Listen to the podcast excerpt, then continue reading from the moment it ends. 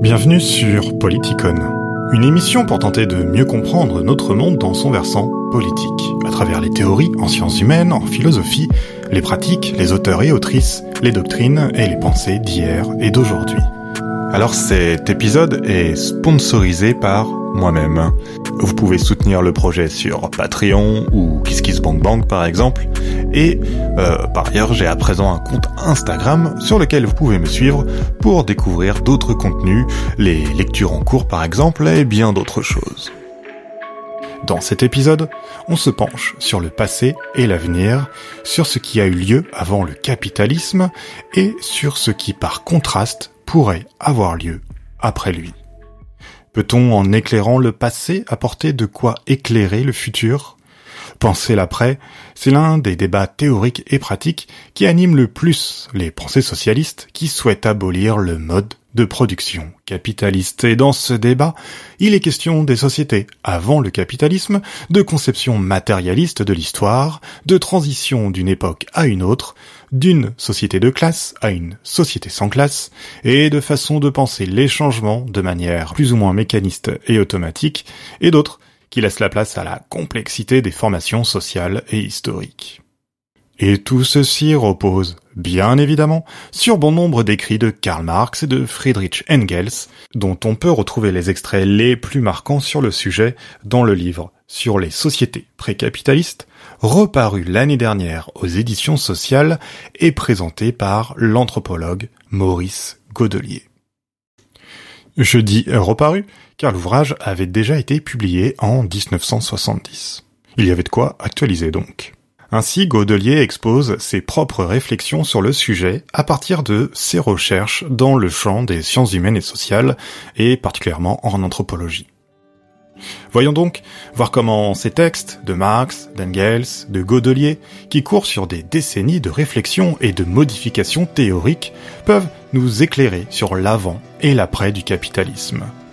Comme d'habitude, les minutes qui vont suivre ne vont pas épuiser toute la richesse du livre, et celle des analyses de Marx, d'Engels et de Godelier.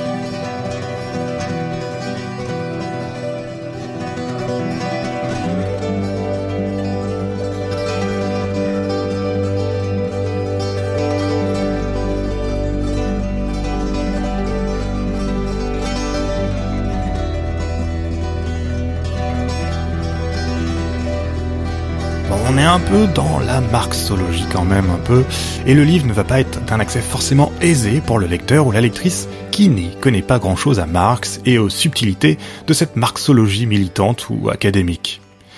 Avant d'y entrer, on peut tenter donc de faire un rappel de quelques thèses fondamentales. Allez, pour le dire vite, pour Marx, pour Engels, l'être humain est un être qui produit ses propres conditions d'existence, et qui, de génération en génération, va les redécouvrir et les refaçonner continuellement. En tant que tel, l'être humain est toujours le résultat de rapports sociaux et de rapports de communauté et de façon également et surtout d'organiser la subsistance de tous, à savoir des rapports de production. Alors ce qui est communément appelé le matérialisme historique, et qu'on appelle aussi conception matérialiste de l'histoire, se base sur la thèse selon laquelle le changement historique repose pour beaucoup sur la transformation des rapports sociaux et des manières de produire des choses. Sur la transformation donc des rapports de production. Ici, Marx s'oppose à la thèse idéaliste de l'histoire qui fait reposer le changement sur la seule base de la force d'idées abstraites. La proposition de Marx et d'Engels renverse donc ce propos pour montrer que ce sont davantage les conditions matérielles des manières de vivre au sein des sociétés humaines qui les font se transformer, en fonction de différents facteurs économiques, techniques, mais aussi, et Marx et Engels ne le nient pas, idéologiques. Ainsi, il n'y a pas, chez Marx, de mécanisme automatique qui font que l'histoire humaine se déroule de manière linéaire, mais plutôt des actions réciproques entre la base et les conditions de vie des sociétés, et les actions mêmes de ceux et celles qui y vivent, notamment en ce qui concerne l'organisation économique générale, bref, le mode de production.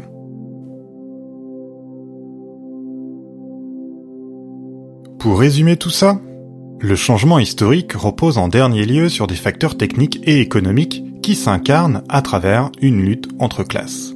Mais tout ça est permis et influencé en retour par des conditions idéologiques et politiques données.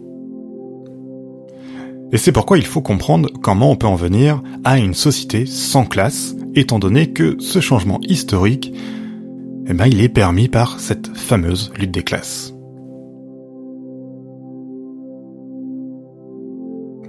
Bon alors, euh, commençons à rentrer dans les subtilités. Comme de coutume, on va dire, il faudrait distinguer deux marxismes. Le marxisme orthodoxe, d'un côté, au sens propre, qu'on érige comme la vérité et qui pose le matérialisme historique et dialectique comme l'unique discours rationnel et pratique à suivre. Il faut bien s'organiser, hein, comme dirait l'autre. C'est le marxisme du soviétisme et du stalinisme. L'autre marxisme, c'est celui de Marx, pourrait-on dire, de son travail, de ses hésitations, de son programme de recherche et des débats riches et informés par les travaux scientifiques de toutes sortes qui ont suivi.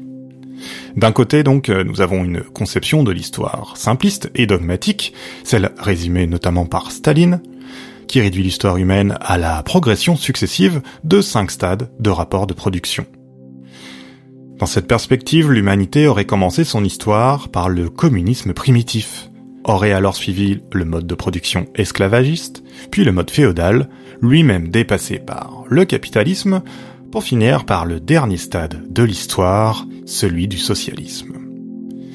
De l'autre côté donc du marxisme, au contraire, on a une histoire à découvrir, et comme le dit Maurice Godelier, dans sa richesse et sa diversité. Dans sa préface de 2022 à la compilation de textes de Marx et Engels dont on parle dans cet épisode, Godelier revient sur les débats qui ont eu lieu dans les années 1960, notamment sur la question de la différence entre les peuples asiatiques et européens, alors que le communisme se devait d'être en voie d'établissement en URSS ou dans la Chine de Mao. À cette époque, des textes de Marx euh, ont refait surface et traitaient justement d'un mode de production asiatique qui ne rentrait pas dans les cases du marxisme orthodoxe. Godelier montre alors qu'il faut mieux comprendre l'histoire des sociétés à partir des dernières recherches plutôt que de partir de concepts prêts à penser. Dans ce contexte, il rappelle l'ambition qui était réellement celle de Marx et Engels au moment de leur élaboration théorique. Il s'agissait donc de penser les passages et les transitions vers l'avenir des sociétés après le capitalisme à partir des recherches sur le passé et les transformations qui ont lieu entre les modes de production économique. Pour Marx et Engels, on l'a dit, l'évolution historique se fonde notamment sur la lutte entre des classes sociales en fonction des rapports sociaux, des manières dont les choses sont produites, par qui, au profit de qui et avec quelle technique. Comme le rappelle Godelier, pour Marx et Engels, je cite, La société future post-capitaliste reproduirait à un degré supérieur la vie libre des sociétés pré-capitalistes, sans classe et sans État, et permettrait le plein épanouissement des capacités des individus.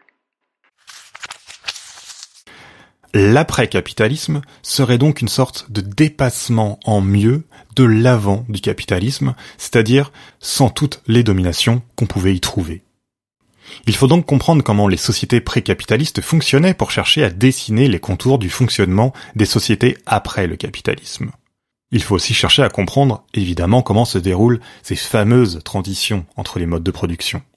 Pour Marx et Engels, contrairement aux orthodoxes, pas de règle absolue pour tous les peuples. Il faut prendre en compte les contextes historiques, naturels, sociaux et politiques. L'orthodoxie marxiste en la matière permet de s'attribuer une légitimité politique et scientifique qui n'a pas lieu d'être, et comme Godelier le rappelle, Jamais les conditions de transition au socialisme en URSS ou en Chine n'ont été réalisées, et jamais dès lors le socialisme ou quelque chose s'en approchant n'a été réellement implanté, ou alors ça a rapidement disparu, on va dire.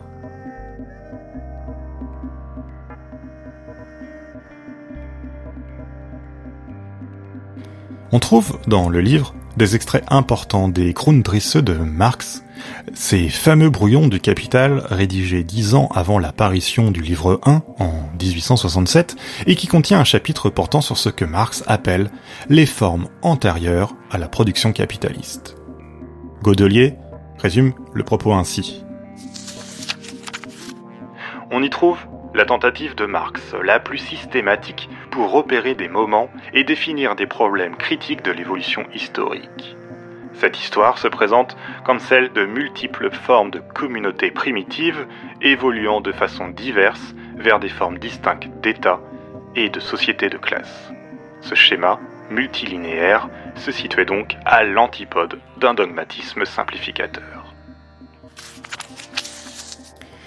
Ces fameuses Grundrisse apportent des améliorations théoriques aux précédentes réflexions de Marx et Engels sur le sujet, notamment sur la conceptualisation d'un mode de production asiatique, fondé alors selon eux sur un despotisme oriental et la propriété étatique du sol.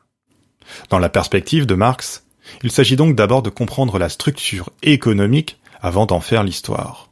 Plus précisément, il faut donc en premier lieu comprendre le mode de production capitaliste pour en dégager les catégories antérieures dans d'autres modes de production du passé. Mais cela ne veut pas dire que tout mène nécessairement d'un coup au capitalisme. Chaque société peut évoluer selon des perspectives différentes selon une multitude de facteurs. C'est par l'étude patiente et rigoureuse de ces facteurs contenus dans le mode de production capitaliste que l'on peut théoriser son apparition au fur et à mesure de l'histoire.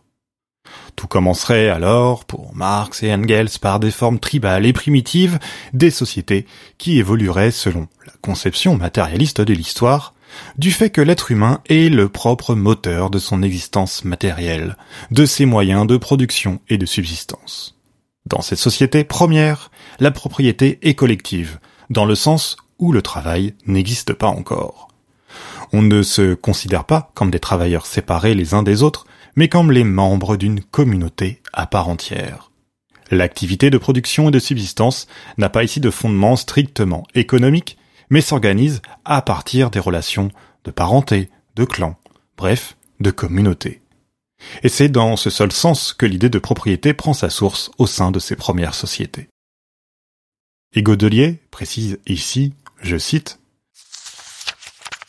En définitive, Marx n'envisage pas une relation de correspondance externe entre rapports sociaux, parenté, coutumes, etc., et les rapports de production, mais une unité originelle, interne, qui correspond à un certain niveau de développement des forces productives. Alors les forces productives, ce sont à la fois les moyens de production, les moyens techniques et euh, les forces de travail humaines pour produire des choses. Dans ce contexte de forme primitive de propriété communautaire, des chefs peuvent se distinguer pour donner une aura d'unité à la tribu. La légitimité peut être soit conférée ici par des attributs surnaturels qui vont créer dans la communauté des rôles religieux, soit par l'autorité et le charisme d'un chef tout simplement. Et comme le dit Godelier, je cite,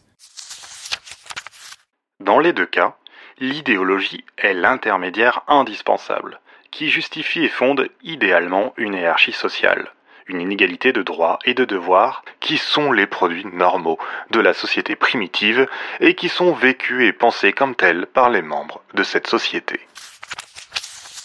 À l'époque de sa théorisation, Marx établit ses modèles de société en Asie, deux évolutions peuvent alors se dessiner.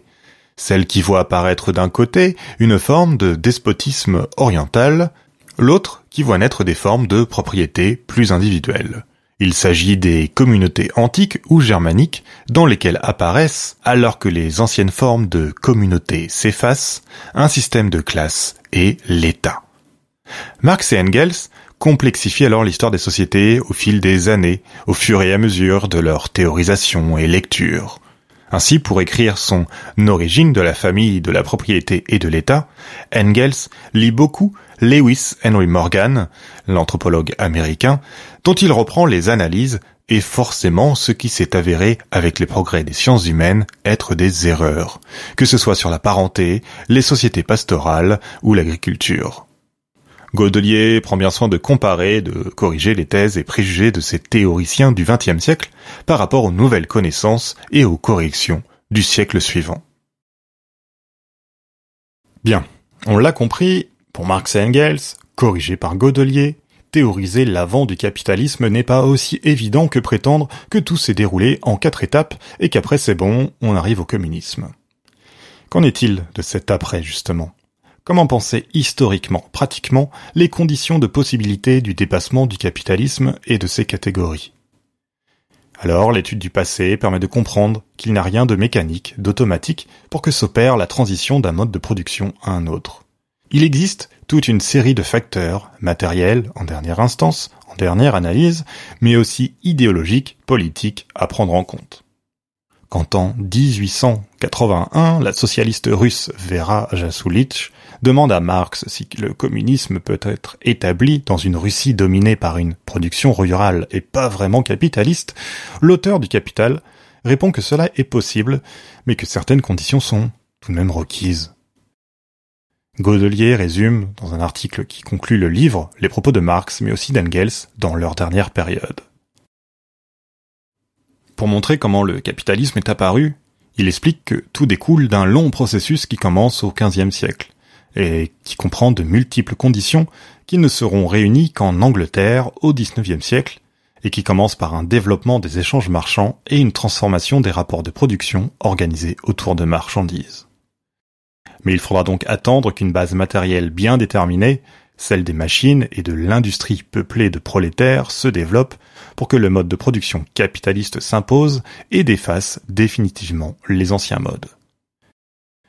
En ce qui concerne le communisme, à savoir, comme le dit Godelier et reprenant Marx, un mode de production des travailleurs associés, celui-ci doit aussi faire l'objet d'un très long processus et ses conditions émergent peu à peu au sein même du mode de production capitaliste. En d'autres termes, le socialisme ne peut naître a priori que par et dans le capitalisme. Pourtant, on l'a dit, Marx explique que la transition peut être possible en Russie, de manière exceptionnelle, à la condition qu'en Europe, la révolution du prolétariat soit un succès, et que ce faisant, elle permette par entraide nationale et internationale une réforme de la paysannerie russe. Dans ce sens, l'après-capitalisme mondial pourrait se dessiner. Un après-capitalisme où la production serait autogérée et organisée en fonction des besoins sociaux démocratiquement décidés à tous les niveaux, politiques, sociaux, culturels, économiques.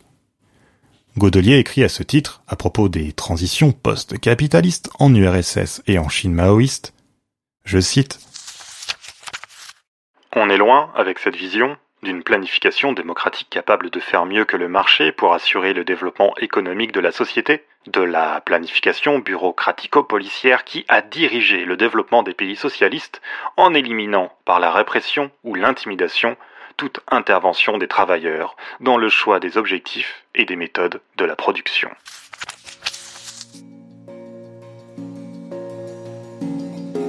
Voilà, pour ce petit tour d'horizon, forcément trop rapide, trop dense peut-être, sur la compilation de textes de Marx et Engels, commentés par Maurice Godelier à propos des sociétés précapitalistes, des transitions entre modes de production et par contraste sur ce que pourrait être l'après-capitalisme. Sur YouTube, vous pouvez retrouver des épisodes consacrés au capital de Marx, à l'idéologie ou encore sur le manifeste du Parti communiste. On se retrouve bientôt pour un nouvel épisode, alors n'oubliez pas de vous abonner, de liker, de commenter selon la plateforme sur laquelle vous êtes, et vous pouvez soutenir le podcast et la chaîne sur Patreon ou KissKissBankBank si ça vous dit, ou retrouver en librairie mon livre qui s'appelle également Politicon et qui résume les grandes idéologies politiques de la modernité. Allez, on se retrouve la prochaine fois et en attendant, comme d'habitude, portez-vous bien.